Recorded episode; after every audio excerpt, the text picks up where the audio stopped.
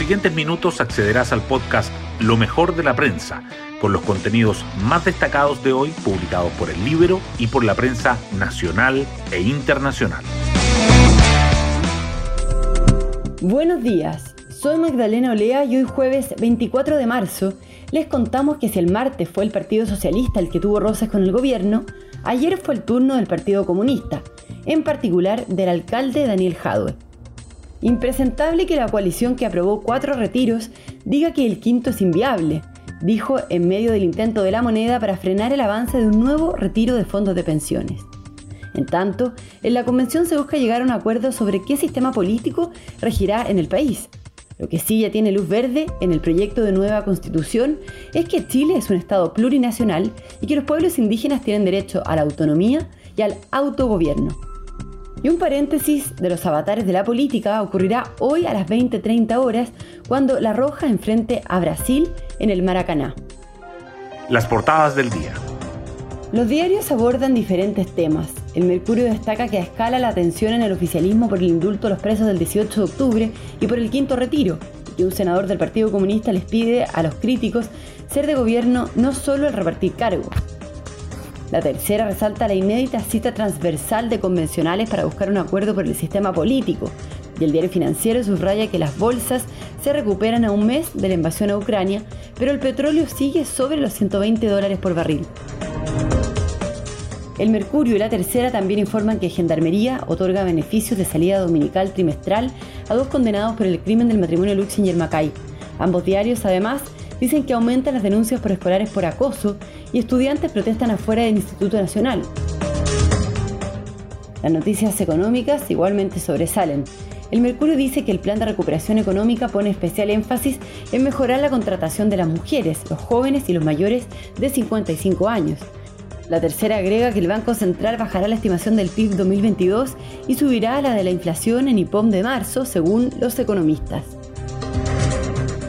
El diario financiero, por su parte, destaca que la ministra Jara y los empresarios activan un diálogo en medio de los anuncios laborales y que el subsecretario del Trabajo, Giorgio Bocardo, afirma que es clave que la Dirección del Trabajo recupere su capacidad fiscalizadora. El Mercurio además resalta que el mandatario de Bolivia condiciona restablecer relaciones con Chile a que se ponga fin al enclaustramiento y que el Congreso aprueba una nueva prórroga del estado de excepción en la frontera norte. La tercera subraya que la ex alcaldesa Karen Rojo deberá cumplir pena de cinco años de cárcel y que Brasil recibe a Chile en la penúltima fecha de las eliminatorias al Mundial de Qatar 2022. Hoy destacamos de la prensa. La urgencia del proyecto de amnistía a los presos del estallido y el debate sobre un quinto retiro de ahorros previsionales han provocado cuestionamientos cruzados entre el Ejecutivo y las dos coaliciones que lo sustentan, Apruebo Dignidad y el Socialismo Democrático, la solicitud gubernamental de una nueva prórroga del estado de excepción en la frontera norte tampoco ayudó. Los parlamentarios la aprobaron pero criticaron que no fuese informada previamente. La Comisión de Sistema Político de la Convención realiza una inédita cita transversal en busca de un acuerdo. Los convencionales de todos los colectivos se reunieron ayer durante casi cinco horas para sincerar sus posturas y plantear sus líneas rojas con miras a sacar adelante una propuesta que sí logre el respaldo necesario para ser incluida en el borrador de nueva constitución. Por otra parte, el Pleno aprobó en particular que Chile sea un Estado plurinacional e intercultural, además de atribuciones para las asambleas regionales. Dos condenados por el caso Luxinger Macay logran beneficio de salida dominical trimestral el Consejo Técnico de Gendarmería otorgó el beneficio carcelario a los primos José Tralcal y Luis Tralcal, condenados a 18 años de presidio por el homicidio del matrimonio Luxinger Macay. Ambos estaban en huelga de hambre desde el pasado 2 de marzo para exigir esta medida, argumentando que cumplían con los requisitos. La oposición rechazó la decisión y anunció un oficio al presidente Boric. Alumnos de distintos liceos se manifestaron ayer al exterior del Instituto Nacional, tras una denuncia publicada el 18 de marzo por redes sociales en la cual se acusa a un estudiante por 12 casos de acoso y hostigamiento sexual al interior de ese establecimiento. Las denuncias de escolares por acoso han subido 56% respecto al promedio de 2018 y 2019, según las cifras oficiales.